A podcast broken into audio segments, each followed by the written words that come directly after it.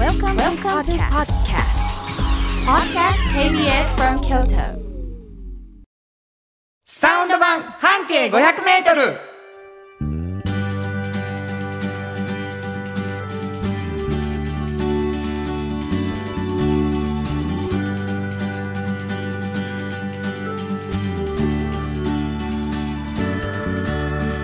こんにちはフリーマガジン半径500メートル編集長の炎上真子です。サウンドロゴクリエイターの原田博之です。2月の5日になりました。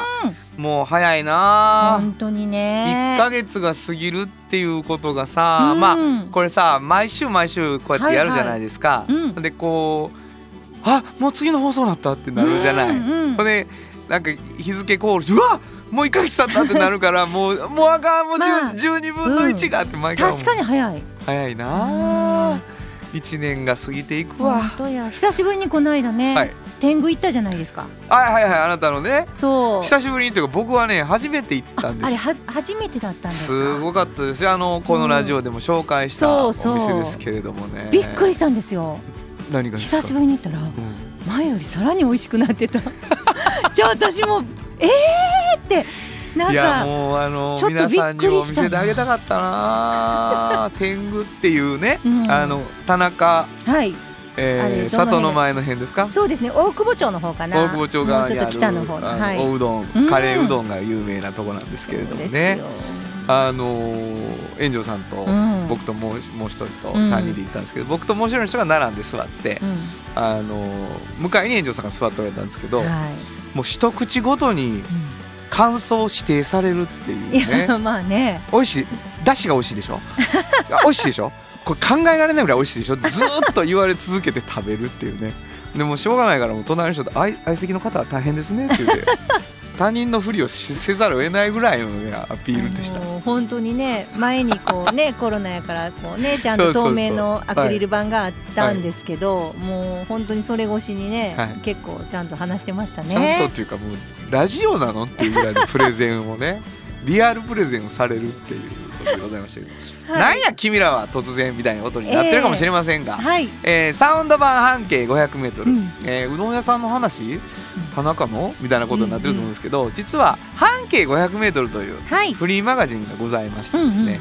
そこがそのいろんなバス停で特集した時に、うん。そのそのうどん屋さんを、まあ、紹介した時があったんですね。はいはいはい。炎上さんはそのフリーマガジンの編集長さん。はい。もうちょっと詳しくそのフリーマガジンのことを教えてください。あの京都に本当にたくさんあるバス停の中ではい、一つを選んでね、はいはい。そのバス停を中心に半径500メートルをうん。まあ歩くんですね。はいはい。でこの人はちょっとまあ面白いなっていう方を見つけて、まああの紹介してるような本なんですけどね。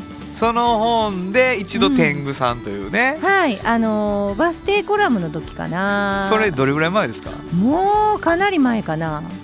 本当にもうえ何年前？何年とかいう前？六七年前？はいいやもう本当皆さんに聞かせてあげたかった67年経ってこんなフレッシュに美味しがれるあのその間ももっと行ってるんですよ。なるほど一年ぐらい行ってなかったのかなと思うんですけどちょっとびっくりしましたー今日発見したんっていうぐらい美味しがったいねやーでもあれね、ん。皆さんこう思い出補正とかでこんな味やと思って食べるじゃないですか、もうそれがい思ってた以上以上やった補正がな、うん。補正間違ってる。もっと美味しいってなってそうななんです。ちょっとびっくりしましたはい。ねはい、まあそんなことがたびたび起こる熱い編集長。うんでございますからはい。これもしかして喋りも面白いんちゃうか言って、うんうん。こぼれ話聞きましょうって始まったのがこのサウンド版半径 500m なんです、なので編集長からいろんな記事についてお話を聞くんですけど、うん。実は炎上さんはもう一つフリーマガジンのはいはい。おっちゃんとおばちゃん。っはい。ていうタイトルですよ。これうんどんなフリーマガジン、これねあのー若いまあ学生さんとか、うん。これから仕事を選んでいくような世代はいはいはい。に対してまああの読んでほしいなと思って作った本なんです。若い世代が読むのにタイトルおっちゃんとおそうばちゃなんんです。まあ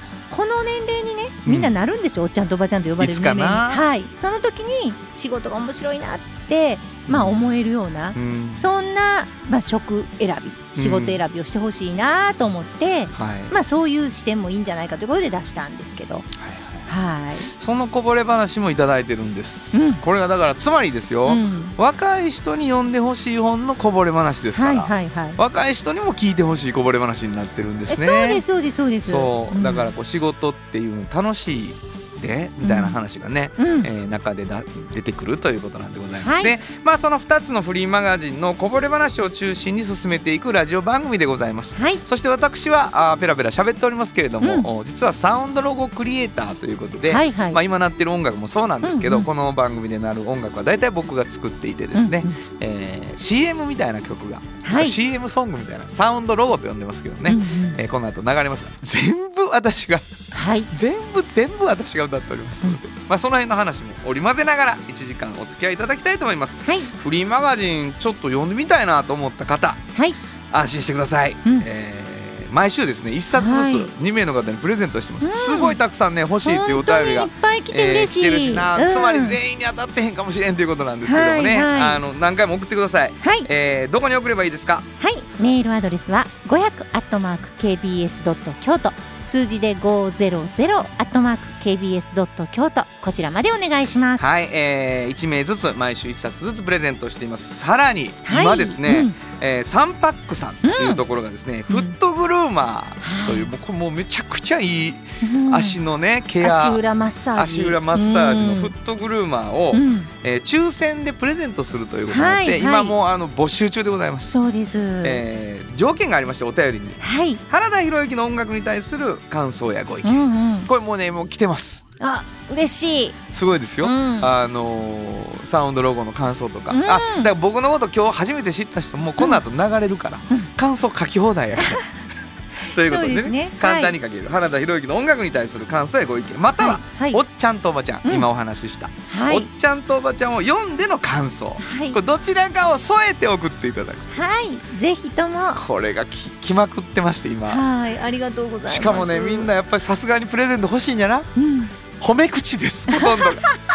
むちゃくちゃ幸せでございます、ね褒めなくても別にいいんですそう。なんですよ。もちろんやめてよ、もういいんちゃうか？褒め口で もう一回言うときましょうか、はい。どこに送ったらいいですか？はい、えー、メールアドレスは500アットマーク kbs ドット京都。数字で500アットマーク kbs ドット京都。こちらまでお願いします。はい、えープレゼント希望の方住所お名前忘れずに書いてください、はい。ということで KBS 京都ラジオからお送りしていきます。サウンド版半径 500m 今日も張り切って参りましょう。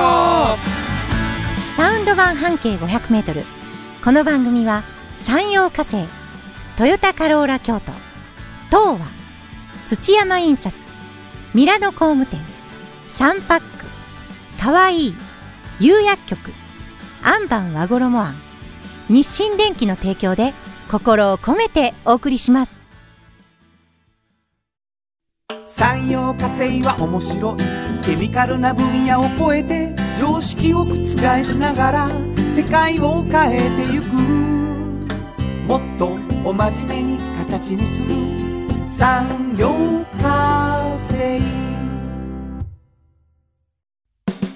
お風呂の新習慣フットブルーマーかかとツルツル足裏ふわふわ。ポカポカだ。歯磨きみたいに足磨き。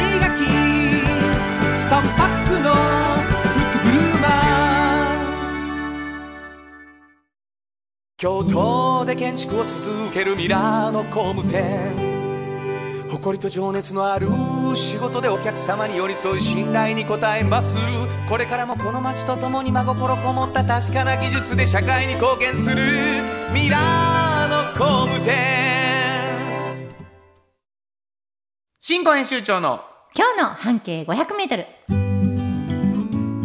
このコーナーでは京都市バスのバス停半径 500m のエリアをご紹介するフリーマガジン。半径 500m 編集長炎上真子がページに載せきれなかったこぼれ話をご紹介します。はい。なんかお便りが。そうなんです、はい。あのこの間の聞いてのお便りなんですけど、はいはい。えーラジオネームゴールデンハートさん。ありがとうございます。す。援助さん原田さんこんにちこんにちは。は1月22日の放送でのバス停当てクイズですが、うんうん。援助さんの結構西の方でまず西大路通りは浮かびましたがうん。正式名称が5文字で自分は最初に西大路市場が思い浮かんだんですけど、まあ通称の下の2文字で呼ばれてるってヒントで、山陰は消えましたと。うんうん。次に浮かんだ北の白梅町もうん。下2文字では合わなくて、うん。苦戦するかもと思ったところに急に「円町や!」と浮かんできて西野京円町の正解を無事に炎上さんの発表前に手繰り寄せられましたってことなんですね。でもこれ私言いたいのはいいヒントやったってことなんですよ。えっとねはい。えっととは書いてないえ書いてありますよ。あのちゃんと書いてありますよ。ものすごく書いてあります。だから私が思うにはやっぱりこうあの5文字で下2つって言ったのが効いてましたね。なるほど、うんなるほどねこれからもやっぱりそういうのをちょっと考えてうん出さないといけないな。何を言ってんの？君たちはみたいにまたなってると思うんですけど。はい。えー今から炎上さんにね、はい。半径 500m で特集された記事のこぼれ話を聞くんですね、はいはいはい。そういうコーナーなんですけども、はい。バス停どっかのバス停の特集で炎上さんがもう一生懸命書いた記事炎上さんのチームがね、うんを思い出して語っていただくわけですが、うんうん。聞いてくださってる方にはバス停を最後まで教えないっていうコーナーなんですよね、はいこのコーナーが。はいはいはいただなんかヒントがあった方がいいやろ、うんということで、えー前々回ぐらいかな先々先週ぐらいかな、はい。えーヒント炎上さんのヒントが漢字5文字のううんうんち下の2つが呼び名になっているみんなのね、というヒントだったのが円町だったうんうんうんということなんですけども、今日の特集のヒントを、まあ、ここでいただきたいとはい。思うんですが今日はどんなヒント、これねもしかしたらこういうバス停の名前ってあんまりないからこれ一つなのかなとも思うんですけどちょっとチャレンジして私これ言ってみます。何をですか？何をですか？ヒントに。ヒントにヒントにえっとなんかの東門前なんですよ。ね。えーちょっと待ってちょっと待ってちょっと止めて、うん。東門前、うん。東なんとかの東門前、はいというバス停。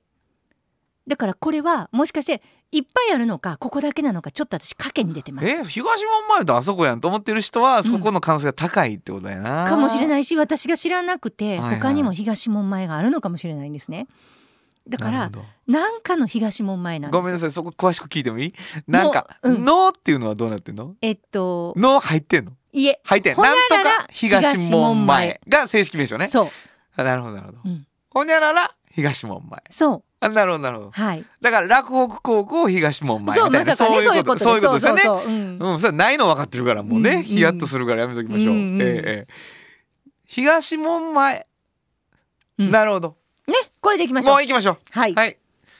これもうそれぞれみんないろんなところの東、東門があるとこで考える方法もあるし。そうなんですよ。ね。うん。はい、じゃあ行きましょう。そこの何？そこのね、うん。一応うなぎ屋さんなんですよ。いえ一応？うなぎ屋さん。なんで私一応っていうかうんうん。なんですね、うなぎ屋さんのイメージって皆さんお持ちやと思うんです。はい。うな重。大体まあいくらぐらい以上すると思います。大体大体ですよ。大体ううなぎって、うな重僕のイメージ。うんうん。うわでもどれぐらいかー、ら？二千五百円。うん、まあそんなんやね、はい。さでここは3,800円からあるんですけど、はいまあそういうもの、はい。実際ここもそういうものからあるんですけど、でも例えば、えー月見うどん550円ふんふん。そういうものもあるしえそこには？あるんですあなるほど。もうたくさんなんとか定食はいはいはいはい。800円とかうわもうある。もちろんあります。でカツ丼とかねおうおうえ900円とかねおうおうだからもうほんでうなぎもあるんですよでうなぎ屋さんなんですよえーこれちょっと珍しくないですか？珍しいな。これなぜかというと、うん。もともとここはあのこの今やってらっしゃる方のうん先々代、うんおばあさんの時代かはいらあるんですけど、はいおばあさんの時代は実はねあのー食堂なんですけどかき氷とおうどんのお店やったんですああよ。なるほど。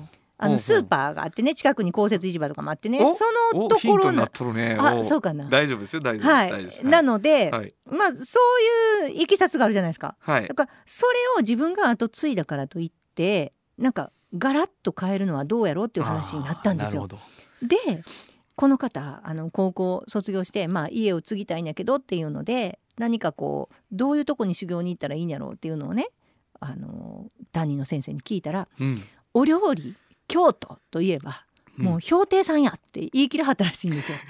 あのあ先生が。先生にもまあまあ責任あるよねいろいろうんほんまに。うんで氷亭さんの募集があってはいはいはもうこれは一流料理人としていくぞってことで、まあ、そこで修行を経てい。うん。ほんで戻ってきはったんですよ。なるほど。ここねおせちも全部実はやってはるんです。おうだから小声で言ううちの副編集長のクレなんてここでおせち頼んだりしてるんですよ はいはいだからもう本当にあの京料理の味の本当にすごいおせち料理とかが、はいはいはいあのちゃんとやってはるんですけど、はいまあそこのあのうなぎなんですけど、うんこの方が言わはるにはねそのお客さんがめちゃくちゃ好きなんですって。そしたらメニューものすごいんですね。え月見うどんはもう大体2人ぐらいなんです食べんの、うんなるほど、うん、でもあの人らが食べはるから月見うどんはいるんやと、なるほどなるほど、うん、うん。550円でいると、そういうとこあるな。うん。カツ丼はあのサラリーマンのあの人が食べはるから いるんやって言ってその常連客の頼むもんを全部ね あげてはんにゃ用意してはんにゃ全部用意してあるんです。なるほど。その人らのために、はいはいはい。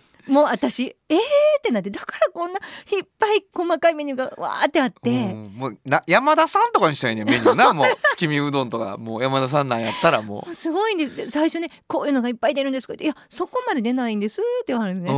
なんでこんないっぱいあるんですかって「いやこれ誰々さんが頼むこれ誰々さんが頼む。これあの人が頼まれる」って言ってでそのねうん。心はっていう話なんだけど、うんこのこの方は、うん。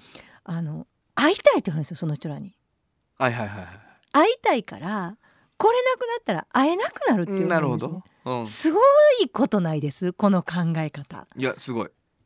なんかうん。こう、こういうことでコツコツ稼いでいくぞとかいうのでもなくないてね。ないねんな、うん、そういうんじゃなくて会いたいんですよ。はいはい会うためにはこのメニューは必須やってことなで全部残してはるんです。どはあ私ちょっとねこんな考え方あんやなってまたちょっとびっくりしたんようです。聞き出したな。いやもうすごいなって。全然うなぎの味が見えてけえへん話になってるけど。すいませんうなぎの味すごく美味しいんですよ。ごめんなさい。半径そういうとこなかなか言わなくてごめんなさいね。極力甘さを控えてます。うなぎはな、うん、あの甘ったるいうなぎじゃなくて。いやほんま俺らその情報言ってないのよな。今びっくりしたわ。うなぎ屋さんで。違和感がもうすごかったから。でもね、うん。そういう人のうなぎを食べてみたくなわかるりません？わかるよだからそのうなぎを食べに来て会いたい人ももちろんいるわけやもんな、うん。だけどその数少ないもうマイノリティ中のマイノリティ2人のうん。月見うどんのためにもメニューは残してるというな。なんです。だけどさなんかこう仕事と、いうん。やそれはお金をもらうっていうことやでとかじゃなくてさ、うん。ほんまに純粋に会いたいわけやん。その費用対効果とか考えるとさ、うん。うん。もうちょっと整理もできるやろっていうところをな、うん。でもそれが私がやってる理由やもんってなった時にさ、うん。やっぱ追い越してるよね、うん本当に。そのなんかお仕事そしてそれがお仕事を成立させてるっていうことがあるんよねそそうういう気持ちが。だから私いつもこれね、うん。あの冒頭にね番組のはいはい。言うじゃないですか、本当にこの人すごいな変わってるあなあとかいう人を載せてる、そうねはいではい。はい、そういう人だったんですよ。なるほど。もうもう半径としてはこの人すごいなと。いやまあそうやな。だ美味しいうなぎはもちろんや、うん。そこは合格、うん。もう絶対取材したい。だけどうん。おかしいぞ、このうどんとこのメニューの量は何やってなって、うん。あーってなってんね。そうなんです。もうしかもそのブランディングとか言った時にあなんかできてない感じがするんですよ。こんな美味しいうなぎのお店やけど何この細々としたたくさんの嬉しいメニューはってね。だからでもそういうところじゃないですよ。だからコンサルタントとかうん。来た時にびっくりしはると思います。そう分からへんと思うその価値観が。や。ちょっと座れって言われると思う。見てみ？このこのメニュー見てみ？これにコンセプトあるか？いや僕会いたい人ばっかり見えてきますってな、うん、そういうことなんですよね。でもそこは信頼できるな。そうなんです。もうもう整理せんといてほしいな。そうもうこのまま行ってほしいんです。そうやな。うん。わかりました、えーバス停聞きますわ。はい。これはね当時東門前。おお当時東門前。はい。これは当時東門前っていうバス停を知ってる人はもうそやろなと思ってはったやろね,、そうね。ここちゃうかなって分かなんってくれた。ていううなぎ屋あさねみどりさんって言うんですよ。みどりさん、うん。へえ。そうなんです。当時東門前ね。はい。わかりました。新語編集長の今日の半径 500m 今日は京都市バス。当時東門前停留所の半径 500m からでした。FM94.9 メガヘルツ。AM 千百四十三キロヘルツで KBS 京都ラジオからお送りしています。今日の一曲。はい、ここで今日の一曲なんですけどね、うん、えーうなぎっていうアルバムを出しておられたのでほうほうほう。えーこの方にしました、はい。中山うりさんで月曜日の夜に。本当はここでジャスラック登録の名曲が流れてるんだよ。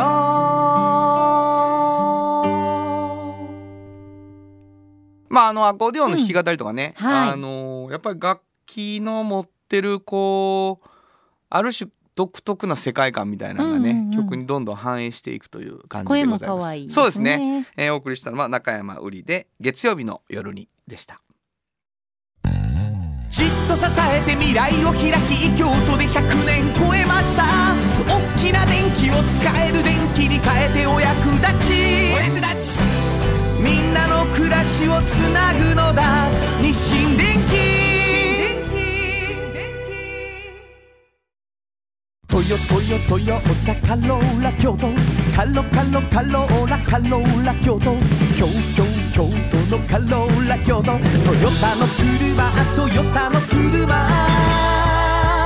大体何でもあるよ。トヨタカローラ京都。童話の技術力。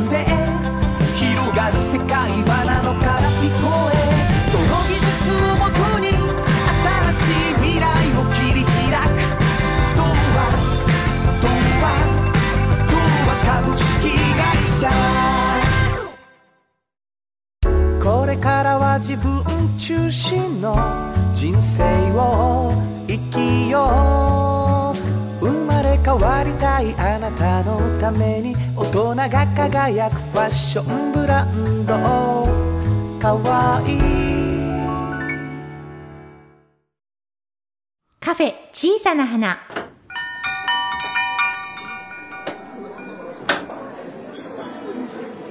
この店を切り盛りするのはおしゃべり好きな店主と聞き上手なスタッフの2人だけいつもこの空間にはおしゃべり好きなお客様が絶えることはありませんさてさて今日のお客様からはどんなお話が飛び出すのでしょうか？いらっしゃいませ。まずはお名前を頂戴してもよろしいでしょうか？はい、えっと、アンバンの、えー、薄井明子です。アンバンの妹の水のり子です。ありがとうございます。もう本当にもうねコーナーが変わったことを伝えずに、もうシュールなシュールな始まりになってももういらっしゃいませとか言われても動揺した。な名前言え言われてついにフルネームで言うてしまってるやん。姉のあきこです。言うてきたのにずっとシリーズで。確かに。ものすごいご予約の人みたいになってしもうたやん。か本当にね。はい、すいませんご無沙汰しております、えーありがとうございます。来ましたおめでとうございます。おめでとうございます。あのーアンバンのお二う人ん。そして、えー、和衣庵のお二人、はね。い。これあのーお便りが来てるんです。おー。うん。ありがとうございます。小春日和さん。はい。これお覚えがありますか、はい。ありがとうございもます。ありつもありがたいがとうございねます。えーすごいですよ。出だしね、原田さんしん。こさん、はい。あっこさん、のんちゃんさんこんにちは。のんちゃんさもうすごくない覚えてる覚えてくださってる。のんちゃんさんですよ。のんちゃんさん。どっちかにしてくれ。アグネスちゃんちゃんですよね。ね、そうです。ちゃんちゃんですよ先日久々に旅行に行ってきたんです。いつもながら旅行用の小さなボトルに化粧化粧水やら乳液やら詰め替えて持って行ったんですがうん。今回はアンバンさんのオールインワンをそのまま持って行ったんでおめちゃめちゃ楽ちんでした。ああもう一個でいいからね。目指してるとこい。つもなら持ってってた 持ってってたけどなっていうことです。で日々のケアもこれ一個で十分だしもっと早く出会いたかったです、ん。ありがとうございます。そしてホームページを見ていて気になったのが美味しいもんコーナー。ああスキンケアのお店やのにって不思議に思いながらも開いてみたら半径の冊子で紹介があるオーリワさんのオリーブオイル販売されているんですね。これね。うん、なんでやーって思いながらちょうどなくなりかけたのが購入できたので嬉しかったです。あありがとうございます。こちらのオリーブオイルは本当に美味しいんですよねっていう。いやこの小春日和さんオリバのオリーブオイルも買ってらっしゃるの？そうです。半でいらっしゃるということかな？半径ファンでいらっしゃいます。もうすごいびっくりあのすごいこれね、はい、あのうちの中山さんが、はいもうめちゃくちゃオリーブオイル好きなんですよ知ってます。でこれをのんちゃんにね、はいちょっと差し出したところ、うんこれはうまいとはい。そしてうちでも売るわみたいなここととに になった。え、そうなん？そうちゃんが？あの私めちゃくちゃ油好きなんですよ。もうあの墓石に油かけてくれ言われ言うてるぐらいのあ。のそうそうあはい。の破壊しテカ。テカ。油を司る神ですから。本当に？油にはめちゃくちゃうるさいんですよ。そんでもらって食べたらめちゃくちゃうまいやんってなって、そうほんでそこであの私の周りにたくさんあの私がプレゼンしたらみんなもの食べたいって言うからじゃあもう取り扱おうってなったんですなったの？はい。これ大岩さんのコーナーじゃないですからね。あの オイルのコーナーじゃないですから一応オイルが好き。好きへえすごいな。アホみたいにかけて食べます。本当？はい、でもあそこの美味しいよね。美味しい。かけたらかけるだけ美味しいんやろ美味しいです。スパイシーなんですよちょっとね。そうなんですよ。うん、だからさ、ん。アンバンの話しようわかりました。そうだね。美味しいオリーブオイル摂取してお肌にもいいみたいなね、ああいはい。それが理由で好きなわけじゃなくて？あ違います、オイルはオイルで好きなんですね。もうエビの天ぷらも大好きですね。ほん。まもうもうもうはい。もうえもうエビエビまあエビフライエビの天ぷらもそう最高今度エビフライの旅に出ようっあそうて言ってるです。そうですそうですそれ僕でもこの間ね食事会に私たちね、うん。初めて3人の女子会に混ぜていただく感じで、あの仲間さん入れて4人の女4人子会ね。はい。4人の女子会に僕混ぜていただいたんですけど、はい。まあエビの天ぷらを食べてらっしゃいましたのんちゃんが。エビマヨがね。エビマヨ。二回頼んでませんはいそうです。2回頼みまそうです。したねあの心置きなく食べていいっていう 聞いて自分用にもう一回頼むっていう。そうなんですよね、よっぽど好きだったんですね。そうなんです。はい、うんえー、姉のあっこさんよりもエビ好きな妹ののんちゃんといううんことですね。あの全然オーガニックな雰囲気がしないでしょ？あ、いや、そんなことないんですよ。あ。本当ですか？はい、あやっぱりさすがにオーガニック感をあある人たちなので、うん。なんか2月の23日からね、あのロハス。あいわゆるそういう系の人たち、そういう系。ね。おしおしゃれな方たち多いですよね。らしいよね。そういうの推進されてる方そうねそうそうそう。本当に。これなんていうイベントですか？アーバンロハスと言います。アーバンロハス。どこで、えっ、と阪神梅田本店さんの8そのさ階かな？8階で。はい。そ。れが2月23日からあるらしいのよ、うん。アーバンロハスというイベントが、うん。ここにさ、うん。いわゆるオーガニックな感じとかおしゃれな人が山のように出てらっしゃるんですけど、ううんんそこにおるね。アンバンが。ねえ。なんかもうスナップがすごく美しいのばっかりがわーっと揃ってるじゃないですか、はいはいはい。ちょっとしたねそう。おはお花とかね。その筋の人たちや。うまあいいわその人たち。うん。まあ、そこにやっぱりあの本当にね和漢で作られたうん。スキンケア用品なんで、はい私私が言ってますけどね。二人もオイルの話しかしないからあれなんですけど。あでもこのロハスフェスは、うん。あの毎年うん年2回ぐらいあの万博公園でやってるんですよ。はいはいはい。でそのえっと1回ぐらいかな。毎年1回ぐらいは、あ出てるのの出てたりとか。野外野外ってこと野外野外ではいんですえー。今回はあれインドアなの？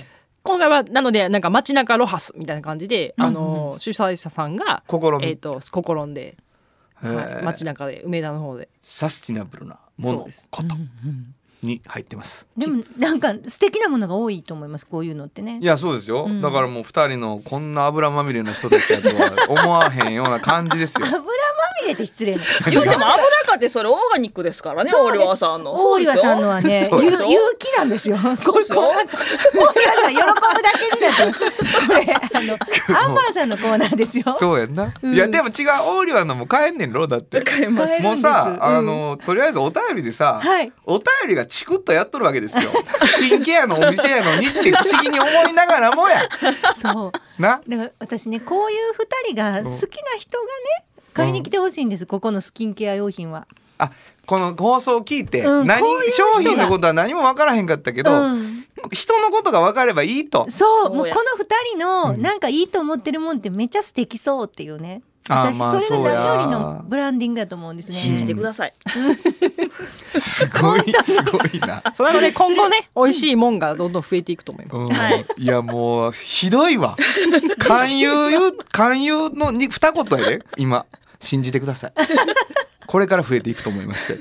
美味しいものが美味しいもんが。もうなんやそれ。どういうことや？いや美味しいは幸せなんですよ。そう美味しいは幸せな、はい。あのでもちょっとずつ分かってきました僕も、うんうんあのまあまあ言ってきたら僕遅れてきたメンバーじゃないですか、うんうんあなたたちにとって、はい。そうですね。ね、うん。だからもう寄せ太郎みたいな感じにいつもなるじゃないですか。はいはい。でのんちゃんはもう絵もうまいねでみたいなね、前つばな情報がいっぱい来とったわけですよ。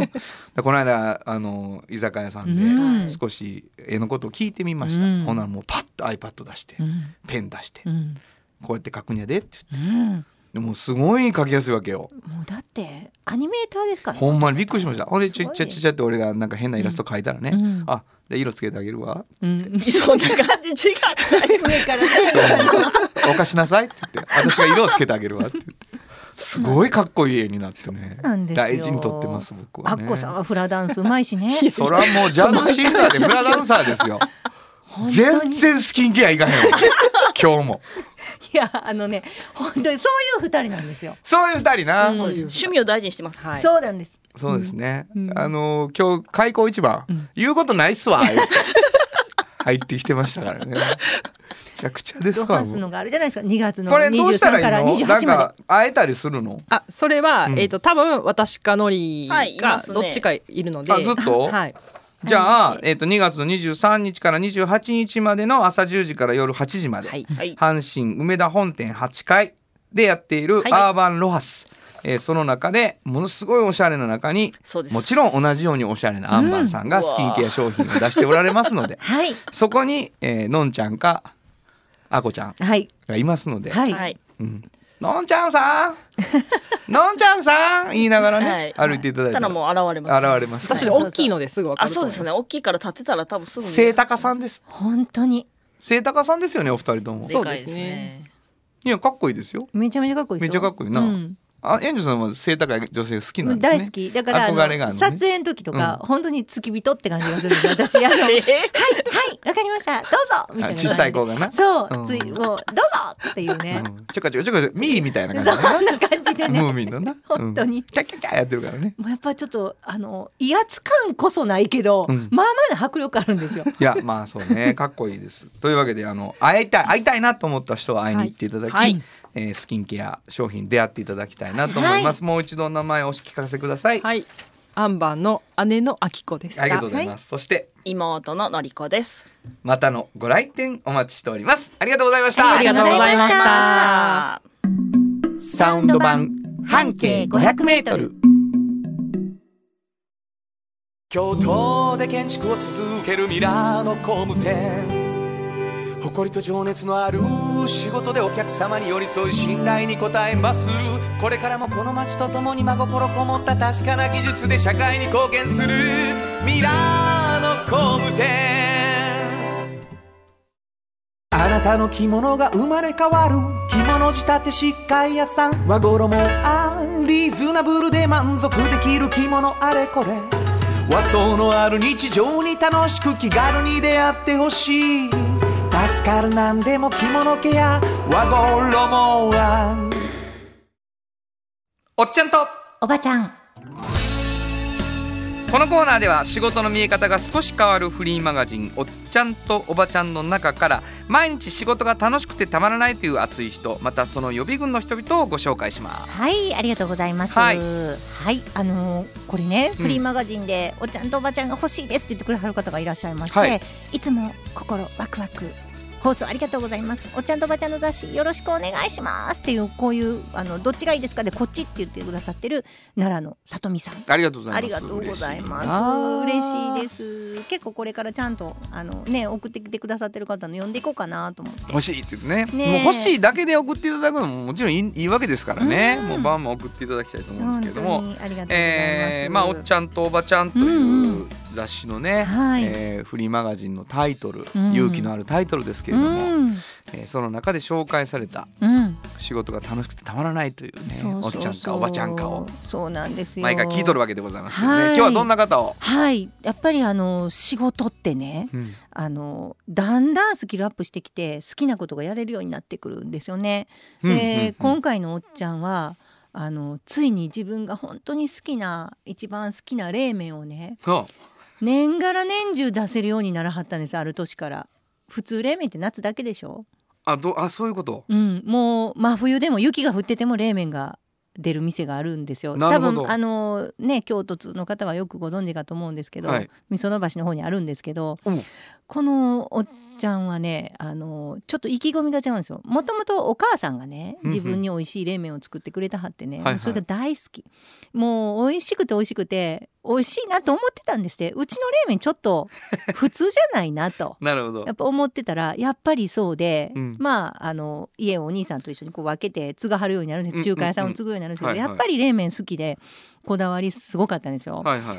である時ねきっかけがあったんですね。あのもともと夏しか出してなかったんですよね。もう当たり前ですけど。なるほど。たらあの雑誌のね編集部が来てねはい。えっ、とどれぐらい前言ってたかなえー、と L マガジンが来たんですよね。はいはいで1987年か。うんでちょっとあの冷麺の特集したいから、う申し訳ないけど冬にそれ出るし、うん冬も今回だけは出してくれへんかっていうこの無理な無茶な相談を。で「えー!」って言って。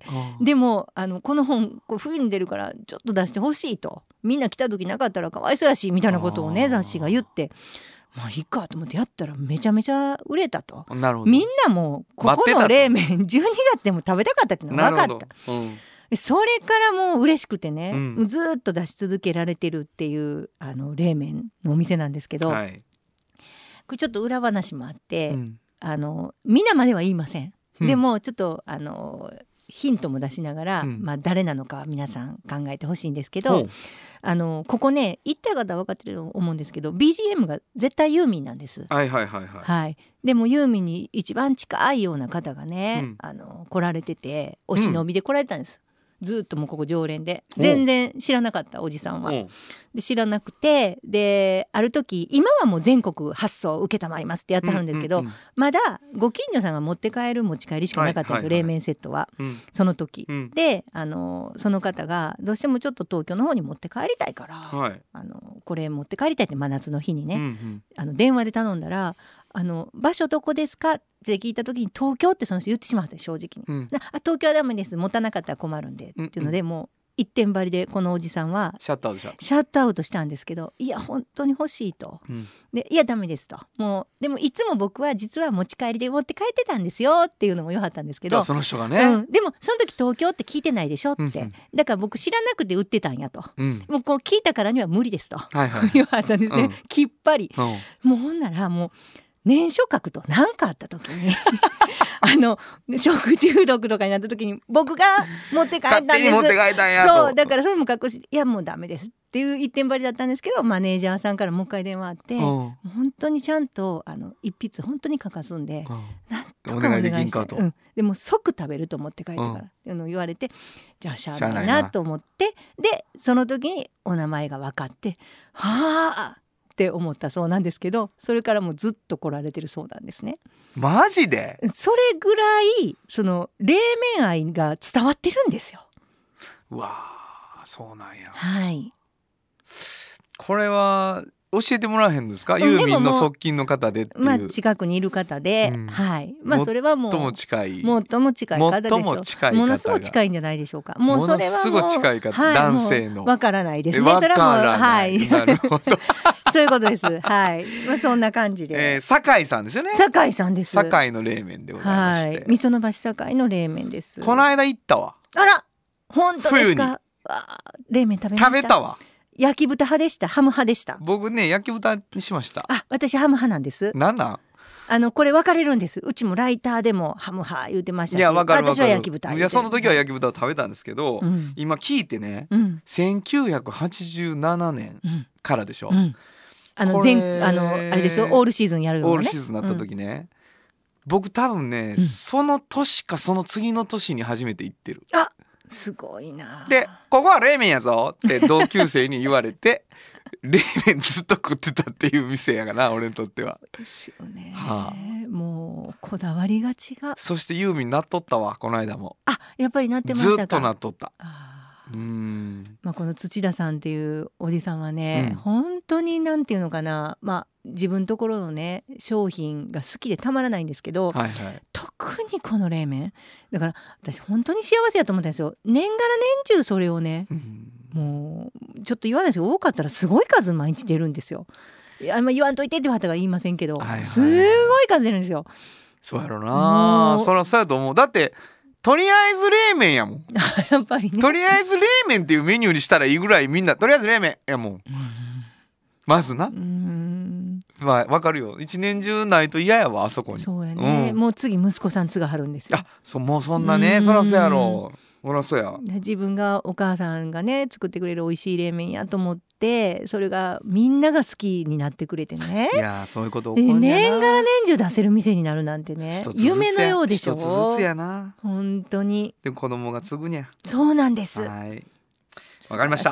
はい。いい話、えーうん。本日のおっちゃんとおばちゃんご紹介したのは？はい、えー、味噌の橋堺の土田康さんでした。サウンド版半径 500m 今日のもう一曲はいここでもう一曲なんですけどね、はいはいえーこれにしてみました、はいティンパンアレイでそばかすのある少女本当はここで Just Like 登録の名曲が流れてるんだよ。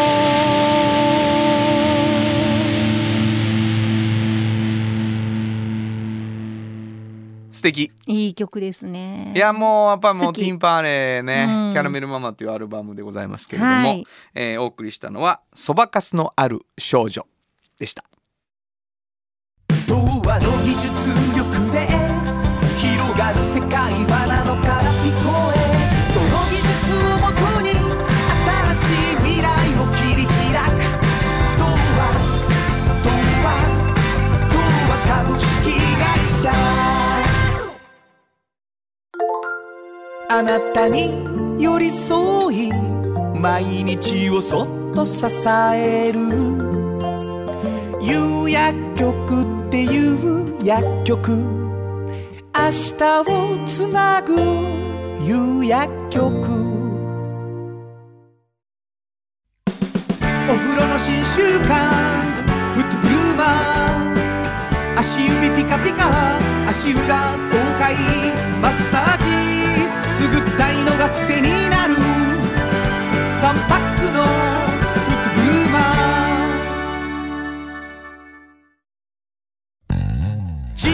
えて未来を開き京都で100年超えました。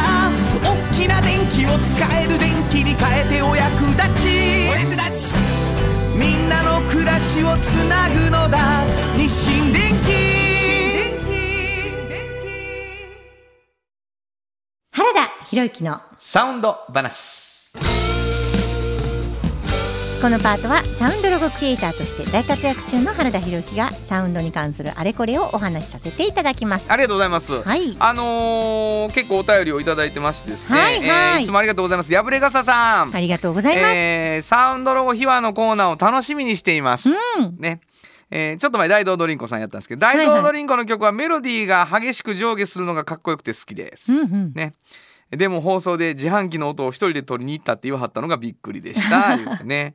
言うてはりますけれどもね、はいはい。やまあそうなんですよ。地味なことをするわけでございます、ピピピピピピっていう音を取りにね、はいはいはい。一人で大道の自販機探して回るってす。ぐあったけどね、うん。みたいなことあるわけですが今日ははい。えーまあ結構僕は新しい世界に飛び込んだ気持ちでございます。はいはい。えーこの曲のことを話してみたいと思います。はい。聞いてください。どうぞ。京都で建築を続けるミラーの工務店。誇りと情熱のある仕事でお客様に寄り添い信頼に応えます。これからもこの街とともに真心こもった確かな技術で社会に貢献するミラーの工務店。ちゅうわけでミラノ工務店。これは本当になんかちょっとイタリア感がすごいですよねピザも食べたくなるし、いやーいろいろありましたね。うんあのプレゼンに行って。うん、プレゼンというかまずお話を聞いて、はい。そしてそのミラノっていうのにちょっとうん。ミラノっぽい感じもいいですよねみたいなこと言われてね、うんうんでまあ僕も持って帰って家はい。で一生懸命いろんな見てね、うん。ほんでこうイタリアっぽさはどうやったら出んやろうみたいなね、うんうんうん。でできましたと。はいはい。でところがその20秒の中に、うん。あんだけの量の歌詞を入れることになるので、はいあのものすごい早くして歌わなあかんわけですよ。うんうんうん。で、まあ、エンジョさんとねプレゼンにはいはい。まず、その曲をまず OK してもらうためうんうんに、うん。エンジョさん相談したら「うんあの原さんまずはうん。ギター一本で弾かはったらどうですか?」と。うんうんうん。分かりましたと、うん。で2人で行って、うん。流しみたいにギター持ってってうん。で大会議室でははいギターで弾き語るうん。で次ちょっと上司の人まで行ってくださいではい。上司の人とか行ってまた歌うってもう,、はい。もう何のプレゼンやねんみたいなことになって OK をいただいて。そうですね。なんか2回目聞いたらまたググググっと良くなったとかね。皆さん3回目聞いたらまた良くなった。最初なんかえらい早口やと思ったけど2回目3そうなんですよ。回目でぐっと引きつけられたっていう評価をねしてくださってでこっから今度もう一回アレンジにね、うん行くわけですよ。そうですほらね。これアレンジ何が大変かというと、まあ、20秒に収めるうんうんでところが早口うんうん早口の曲なので、うん実はその緩急があってはいはいはい「京都で」とかっていうのはちょっとまあゆっくり始めて早口に行きたい。はいはい。でまたゆっくりにして早口に行きたい。うんでこれあのレコーディングする時ってクリックっていうのがはい。カチカチカチとね。カチってうんもうそれに従ってるとそんなことさせてもらえないわけですよ。だからもうねいろんな工夫をしてね、うん。あの20秒に収めるために実はあれはインテンポじゃない部分がうん。要所要所にあるという。なるほど。でもなんか生のね、はいはい。なんか路上で、うん。イタリアの路上でこう聴くような音楽になんか仕上がってますよね。ありがとうございます。本当に。100%日本語喋ってやけどね。ペラペラペラペラペラペラとね日本語すごいいい感じでした、はい、まあちょっとそんな苦労があったという、はい。ミラノ工務店のサウンドロゴ。今日は、えーそのサウンドロゴのサウンド話でしたサウンド版半径 500m FM94.9 メガヘルツ。AM 千百四十三キロヘルツで KBS 京都ラジオからお送りしています。あの話この一曲このコーナーは私たちそれぞれがこれまでの人生で印象に残っているちょっといい話をご紹介するとともにその話にぴったりの一曲をお届けするコーナーです。本日は炎上進行が担当します。あのーえー1月10日の半径にもちょっと載せてるんですけどね。あのーピアフィルムフェスティバルっていうのがあの京都で実は開催されてたんですよね。私あのこれを総合的にプロデュースされてるディレクターのえー荒、木恵子さんという方を取材する機会がありましてね本当にちょっとねかっこいい女性だったんですよね。あのまずこのピアフィルムフェスティバルっていうものがですねあの私も知らなかったんですけど映画祭ってなんかこう監督この監督特集とかそういう感じで私もしてたんですけどこの映画祭はちょっと特殊でねあの若手の新人のあの映画監督っていうのをまああのみんなに見てもらうための映画祭だったんですよね。で本当にものすごい数の映画を見てらっしゃる荒木さんからお話を聞いたんですがあの今ね映画を撮ってらっしゃる方もちろん映画に対してお金もかかるしいろいろあるんだけどまあ工夫をしながら撮っていくんですけど実は大きなスクリーンで映すことっていうのを一回もせずに映画っていうものを諦める方っていう方もいっぱいいらっしゃるんですよね。映画って今スマホでも見れるし iPad でもパソコンでも見れるしいろんなところで見れる機会があるんですけどやっぱり大スクリーンで見るっていうのは映画の醍醐味ですよね。そういうものを自分の作品がそこでされた時に一つ何があるって勉強になるっていうことを荒木さんおっしゃってました。音の作り方これでいいのかあと間の取り方本当にこの大スクリーンでその間で持つのかで、えー見切りですね。あの画角。このところからこの女性が出てきたりこの男性がここから喋り出すっていう感覚合ってるのか。全然違うらしいです。大きいもので見ると。それが若手の映画監督が勉強する上でものすごく大切で。でそういうことをして良くも悪くもあの自分の実力を知ってで羽ばたいていってほしいっていうためにあるんですね。まさかそんなことは私知らずにそういうのってあるんだなっていうのをまあ本当に勉強になったような時でした。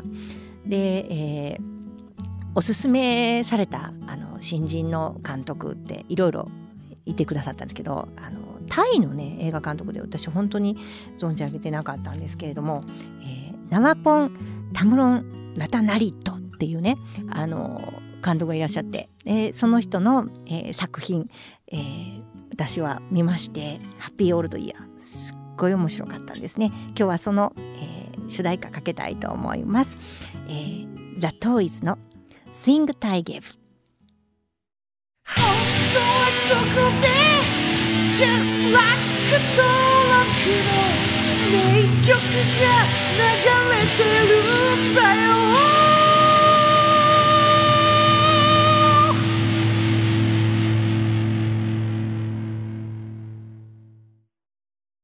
産業化成は面白い。ケミカルな分野を超えて常識を覆しながら世界を変えてゆく。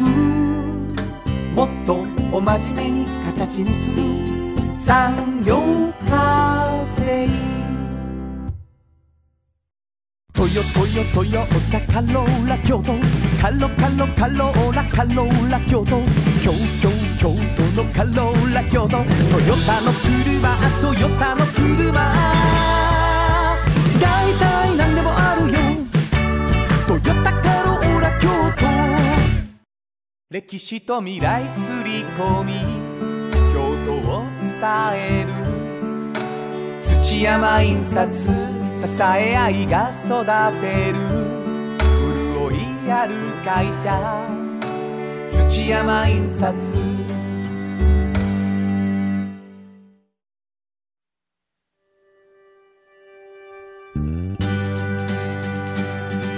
あっという間にエンディングでございます、はい。あのー本当にそうですよね、ん。スクリーンに自分の映像が流れることで本当に想像を絶するっていうことをねうん。僕も経験させていただきました。音も違うし見方も違うですよねそういう。いやもう全然違うね、うん。あのー監督福山君でね僕うん。この間、去年かあの初めてスクリーンで流してもらう時に、あのムーンライトクラブのうん。第1話っていう第1話っていうかザ・ムービーってやつを、試写会でとにかく1回ん。どんな状態か勉強させてくださいって言ってね、ゼロ試写みたいな感じでで映画館にスタッフだけで行ったんですけども流した時にあの監督が「感無量です」って言ってたからね。何にもお客さん見てへんねんけどやっぱり、うん。あそういうことかっていうことがねやっぱあるんでしょうね。全然ちゃうらしいですよそうやな。映画になるっていうね、あれで映画になるっていうことなんですよね、いやびっくりします、えー番組が結構プレゼントをですねはい。えー今しております、えーはい。サンパックさん。はいあいただいております。フットグルーマー。はい。で抽選でプレゼントということになってまして、もうどんどんお便り来てるんですがはい。大丈夫です。どんどん送ってください。であのーまあかなりの数ね70周年という KBS に向けて70個ということなんですけれども、あのーまああの段階でちょっとずつあの抽選してとは思うんですが、はい。えーっと送りましたよと。うんうん。で当たらなかったしまた送ってくださいということあると思いますけれども、えとにかく送ってほしい、うんうん。ただ送るだけではなかなかもらえない。はい。そうですね、うん。三泊さんより、えー原田博之の音楽に対する感想やご意見、うんうんあるいはおっちゃんとおばちゃんを呼んでの感想はい。を添えてうん。うん送ってください、愛があるこれね条件ですいねやーよかったなー。お高いものでございますよ、はい。もういいですよね、あの使っております私も。本当に。どこに送ればいいんですか？はい、えー、メールアドレスは500アットマーク KBS ドット京都。数字で500アットマーク KBS ドット京都。こちらまでお願いします。フットグルーマープレゼント希望。そして自分のお名前、うん。住所忘れずに。はい。えーということですね。いやフットグルーマーじゃないもので私が欲しいものがという方もおられるでしょう、はい。これが実は半径 500m そしておっちゃんとおばちゃん、はいそれぞれ1冊ずつプレゼントしております、うん。毎回1冊ずつです。本当にたくさん来てますね。嬉しい。嬉しいな、うん。何回もチャレンジして、はい。何回ももらって、はい。もう一回聞いとこうからどこに送ったらいいの？はい、えー、メールアドレスは500アットマーク KBS ドット京都。数字で500アットマーク KBS ドット京都。こちらまでお願いしいます。やーもう本当にメールをちょっと送るだけでね、うん。もらえちゃいますから、はいえー、援助さんの熱のこもった記事をぜひ読んでいただきたいとはい思います、よろしくお願いします。ということで午後5時からお送りしてきましたサウンド版半径 500m お相手はフリーマガジン半径500メートル編集長の炎上真子とサウンドロゴクリエイターの原田博之でした。それではままたた来週。サウンド版半径500メートル。この番組は山陽火星トヨタカローラ京都東和土山印刷ミラノ工務店3パックかわいい釉薬局アンバン和衣庵日清電機の提供で心を込めてお送りしました。「